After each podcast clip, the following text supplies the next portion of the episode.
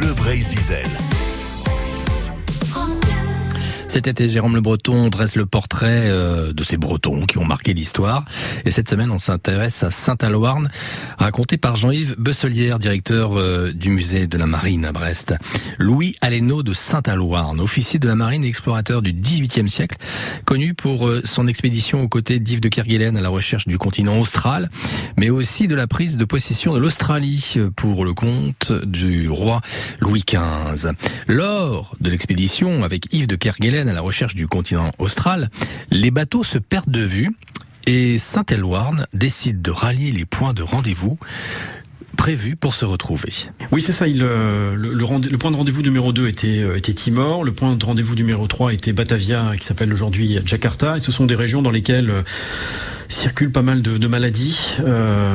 et en plus de cela, l'équipage est épuisé, souffre de, du scorbut. Donc c'est un équipage mal en point qui se rend dans ces différents rendez-vous. Et il va écrire une longue lettre à Yves de Kerguelen. Oui, parce que euh, lors de son, sa première escale, premier point de rendez-vous euh, en Nouvelle-Hollande, euh, Saint-Aloirne a pris possession de ce territoire au nom de la France, le 30 mars 1772. En fait, il prend possession de l'Australie au nom de Louis XV et de la France.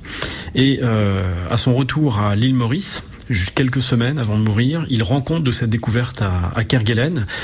Mais malheureusement, à cette époque-là, Kerguelen est déjà tombé en, disgrâce. Et finalement, on va oublier cette prise de possession euh, française de l'Australie par Saint-Aloirne. Sauf que, de nombreuses années plus tard, en 1998, une euh, franco-australienne découvre en fait cette prise de possession. Oui, c'est une histoire euh, assez incroyable puisque des, des chercheurs français, des archéologues australiens ont découvert la bouteille de prise de possession de Saint-Aloire, donc près de sur la petite île de Dirk Hartog où il avait euh, débarqué. Euh, on a retrouvé donc un petit tertre qui avait été constitué, la bouteille proprement dite, avec un écu de, de Louis XV qui l'a refermé, donc qui ne laisse pas de doute sur le moment de son enfouissement. En revanche, cette bouteille ne conservait plus le parchemin de prise de possession, soit qu'il a été récupéré au préalable, soit qu'il a été détruit notamment par des insectes qui ont pu le, enfin, se nourrir de ce parchemin.